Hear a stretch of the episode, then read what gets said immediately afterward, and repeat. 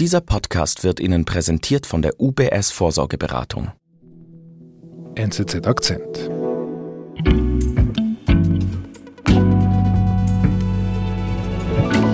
the South Bay right now, the blockbuster fraud trial of Elizabeth Holmes is getting underway Elizabeth Holmes was the darling of Silicon Valley. So long ago, the world's youngest self made female billionaire. Now, she could face up to 20 years in federal. Oh la la, Astrid, das tönt nach einer ganz großen Aufregung in den amerikanischen Medien. Was ist denn hier los? Ja, da wird der Gerichtsprozess um Elizabeth Holmes, der sorgt tatsächlich für riesiges Aufsehen zurzeit in den USA. Und das erklärt sich damit, dass Holmes, heute 37 Jahre alt, ähm, lange Zeit als eine der erfolgreichsten Gründerinnen im Silicon Valley galt. Aber jetzt drohen ihr derzeit 20 Jahre Haft und eine Geldstrafe von mehr als zwei Millionen Dollar. Und überhaupt wirft dieser ganze Prozess gegen sie in Schlaglicht auf das grundsätzliche Geschäftsgebaren hier im Technologiemecker. Elizabeth Holmes war die Vorzeigeunternehmerin im Silicon Valley. Nun ist sie der gefallene Star. USA-Korrespondentin Astrid Langer erzählt ihre Geschichte.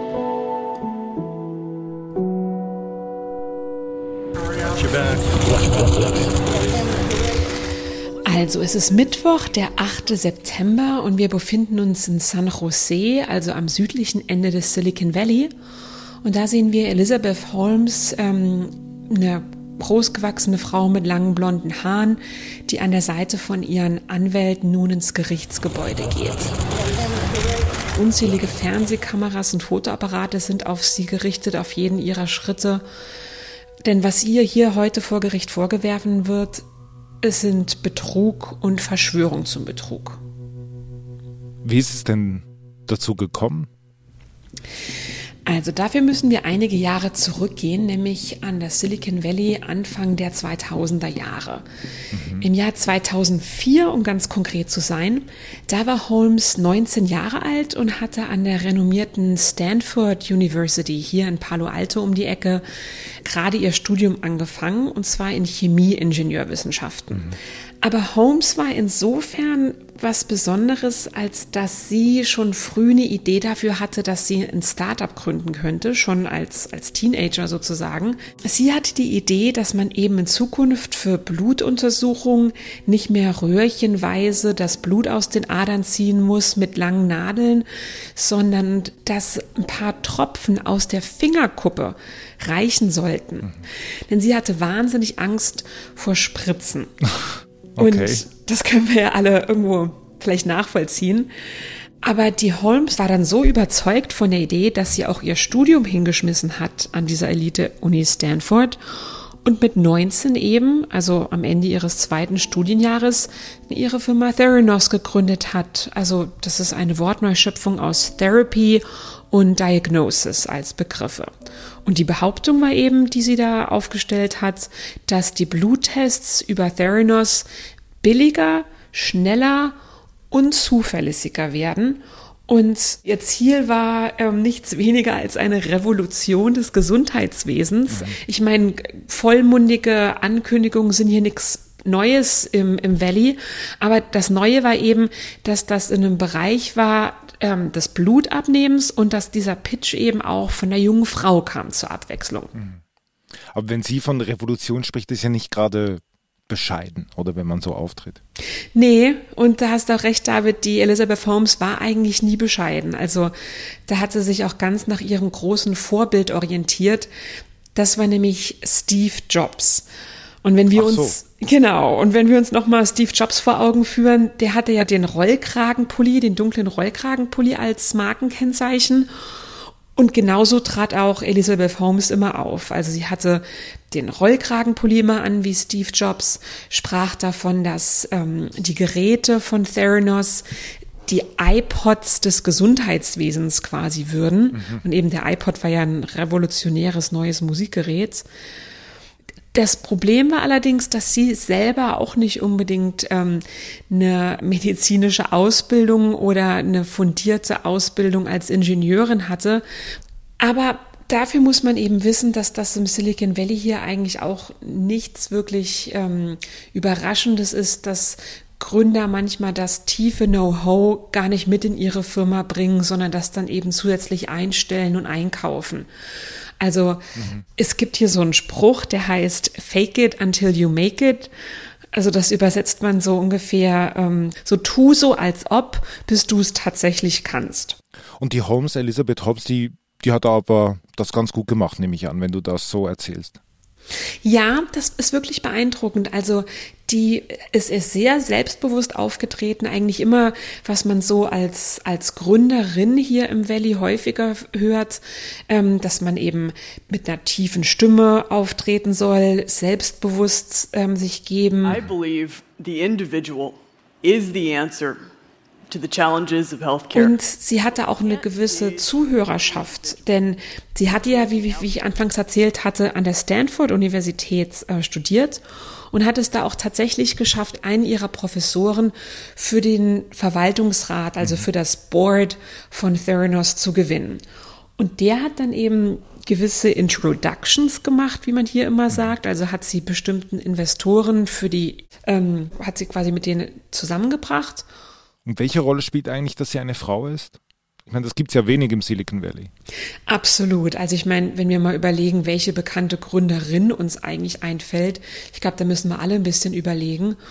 Denn tatsächlich ist es so, dass es selten hier, dass eine Frau sich diesen Boys Club des Silicon Valley, wie es immer heißt, hocharbeiten kann. Also das sind eben auch sind viele Männer, die, ähm, die mit ihren Ideen das meiste Geld bekommen. Aber die Holmes hat mit dem Stereotyp insofern gebrochen, als dass sie es wirklich geschafft hat, im gleichen Stil wie Männer auch Investoren für sich zu gewinnen und zu begeistern. Mhm. Und damit hat sie sogar mehrere Politiker in ihren Verwaltungsrat gebracht. Also beispielsweise Henry Kissinger, der ehemalige Außenminister, oder auch George Schulz, ein anderer ehemaliger Außenminister. Die saßen alle im Aufsichtsgremium, im Verwaltungsrat von Theranos.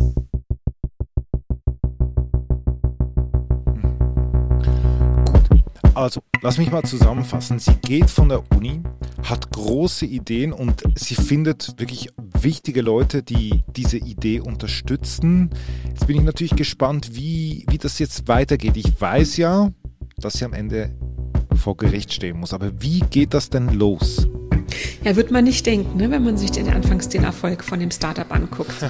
Und tatsächlich hat es Holmes eigentlich auch wirklich mehrere Jahre lang geschafft, eine super Firma aus dem Boden zu stampfen, wie es aussah. Und im Jahr 2013, also neun Jahre nach der Gründung, beschäftigte das Start aber auch immerhin 800 Mitarbeiter mhm. und hatte auch zahlreiche ähm, vielversprechende Business Partners, also Walgreens, das ist so eine bekannte Drogeriemarkt, Querstrich Apothekenkette hier. Mhm. Die haben eben mit Theranos zusammengespannt und Theranos wiederum hat damit geworben, dass es eben 240 Tests an Blut durchführen kann. Also angefangen von Herpestests bis zu Krebserkrankungen. Das alles sollte mit den paar Tropfen Blut aus deiner Fingerkuppe möglich sein. Hm. Und Holmes wurde für diese Erfolge auch gefeiert. Also sie hat die Titelseiten von den großen Wirtschaftspublikationen hier, Time Magazine, Fortune, Forbes Magazine, die alle haben, haben sie gezeigt mit einem Bluttropfen und sie eben gefeiert als revolutionäre Unternehmerin. E also ein richtiger Star ist sie geworden. Absolut. Also das Ganze hat dann auch darin gegipfelt, dass im Sommer 2015 der ehemalige Vizepräsident Joe Biden ihr Start-up besucht hat und eben auch gesagt hatte bei einer Ansprache, das würde die Welt verändern, was hier passieren würde. Mhm. Im gleichen Jahr noch, also 2015, wurde Theranos mit 9 Milliarden Dollar bewertet. Oh, krass. Und Holmes war eben die Mehrheitseignerin von dem Unternehmen, war damals 31 Jahre alt und aufgrund dieser Bewertung wurde sie eben zur jüngsten Milliardärin der Welt. Ich glaube, kaum jemand hätte damals gedacht, dass nur wenige Monate dieses Kartenhaus, das sie da aufgebaut hat, beginnen würde, völlig auseinanderzufallen. Wir sind gleich zurück. Es gibt Schöneres als vorzusorgen, aber kaum Wichtigeres. Zwei Stunden gut investiert. Richtig vorsorgen mit der professionellen UBS-Vorsorgeberatung für komplexe Vermögensverhältnisse.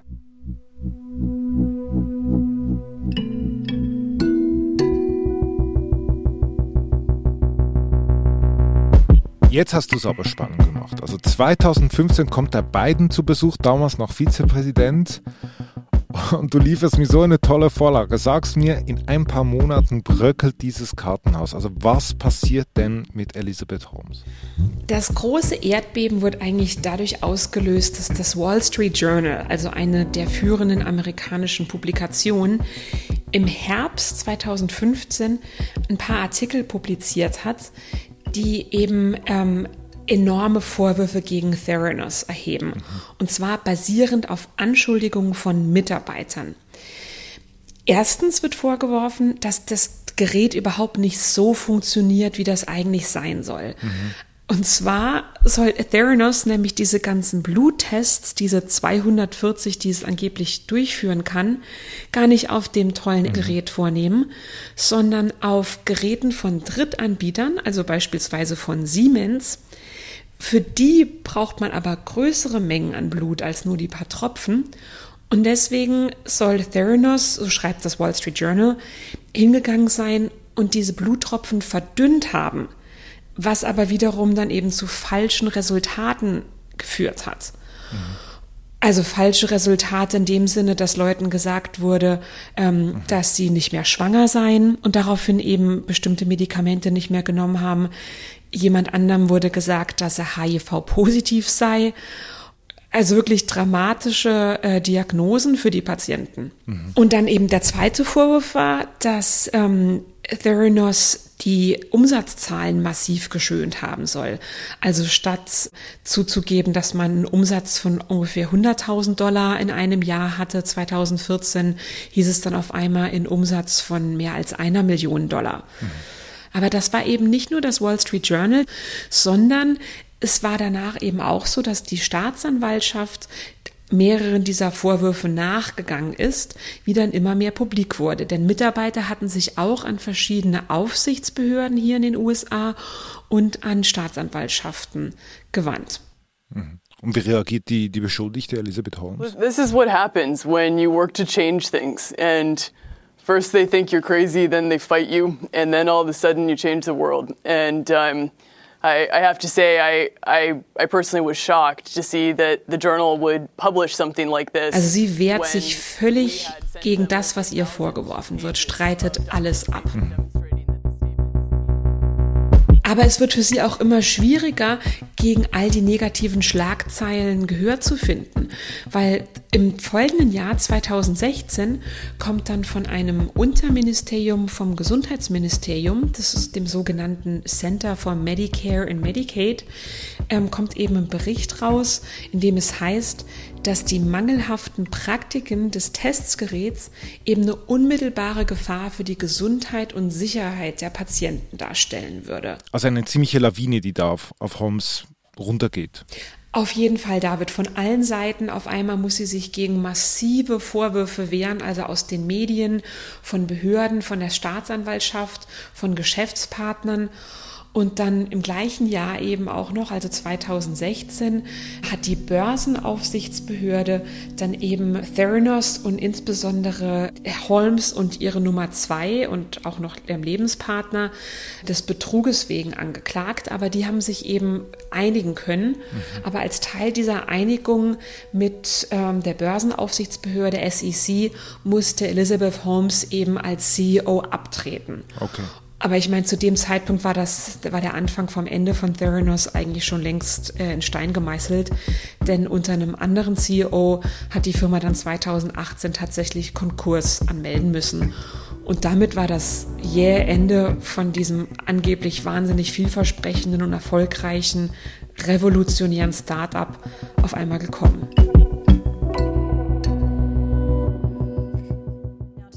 Anticipated trial of Elizabeth Holmes, a former billionaire and Theranos founder. Elizabeth Holmes was the darling of Silicon Valley. Meanwhile, Elizabeth Holmes, the former billionaire and founder of Theranos. Now, she could face up to 20 also, der Konkurs war 2018.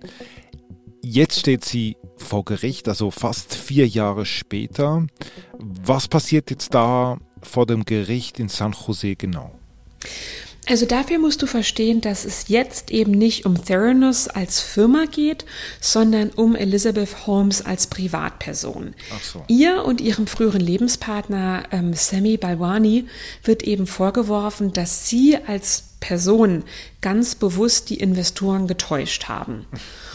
Und Holmes hat es dann eben geschafft, dass der Gerichtsprozess gegen die beiden separat geführt wird und dass sie zuerst vor Gericht ziehen kann. Und ihre Strategie, die sieht eben vor, dass sie eigentlich sagt, sie konnte überhaupt gar keine Verantwortung übernehmen. Und jetzt wird's spannend, weil nämlich ihre Nummer zwei in der Firma, der hätte eben sie emotional derart unter Kontrolle gehabt, dass sie überhaupt nicht imstande gewesen wäre, eigenständige Entscheidungen zu treffen. Ach. Und das hätte eben dazu geführt, dass sie eigentlich gar keine Schuld trägt aber das wird auch mal interessant zu sein, zu beobachten jetzt in den kommenden Monaten beim Prozess, inwiefern die zwölf Geschworenen, die darüber entscheiden werden, diese Argumentation eben durchgehen lassen. Weil mehrere Mitarbeiter sagen jetzt auch schon und haben auch gegenüber Medien gesagt, es war immer ganz klar, Elizabeth Holmes hatte die Zügel bei Theranos straff in der Hand. Mhm. Du sagst, es geht um, um sie als Privatperson. Also welchen, ich meine, die Idee, sie hatte ja die Idee, also man, man kann ja auch mal scheitern. Absolut. Und das ist eben die Herausforderung für die Staatsanwaltschaft werden. Denn wenn ich das jetzt so erzähle, dann wirkt das so, als ob das doch völlig offensichtlich gewesen sein muss, dass sie alle getäuscht hat. Aber das Problem, das die Staatsanwälte haben, ist eben dieser Absicht nachzuweisen. Also, dass sie es besser wusste, dass sie wieder besseren Willens Investoren getäuscht hat, dass sie wusste, dass die Tests nicht richtig funktionieren, dass den Patienten falsche Diagnosen gegeben werden und dass sie, obwohl sie das alles wusste und trotzdem immer die Investoren getäuscht hat und die Öffentlichkeit, und ich glaube, ihre Verteidigung wird dem einfach entgegenhalten, dass sie selber an den Erfolg der Firma geglaubt hat und das gar nicht wissen konnte, was es da als Probleme gibt, weil sie als CEO sozusagen über allem geschwebt hat. Also du bist ja schon seit einigen Jahren äh, im Silicon Valley für die NZZ. Du, du, du, du, kennst ja die Leute, du kennst die Mentalität dort. Äh, äh, wir bewundern das ja auch manchmal von, von Europa aus, wie das Ganze wächst und was, wie sie auch die Welt verändert haben. Ist das jetzt äh, quasi die Ausnahme der Regel oder ist das jetzt sinnbildhaft, so ein Fall Holmes für, für Silicon Valley?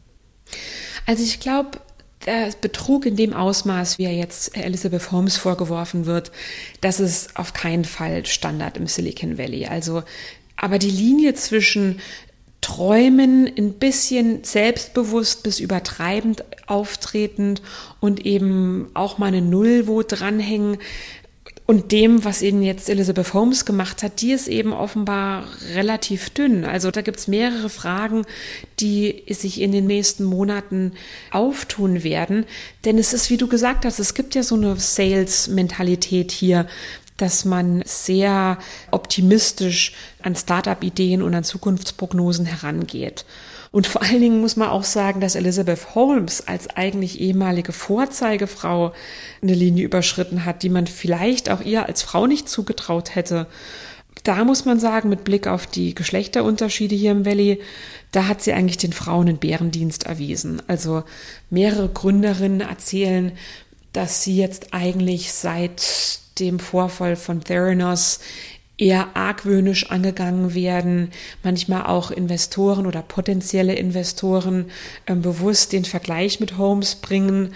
Und nach wie vor ist es wahnsinnig schwierig oder sagen wir mal auf jeden Fall schwieriger für Frauen, große Mengen Geld aufzutreiben, als es für Männer der Fall ist. Liebe Astrid, liebe Grüße von Zürich nach San Francisco und vielen Dank. Danke dir, David. Liebe Grüße zurück. Das war unser Akzent. Ich bin David Vogel. Bis bald.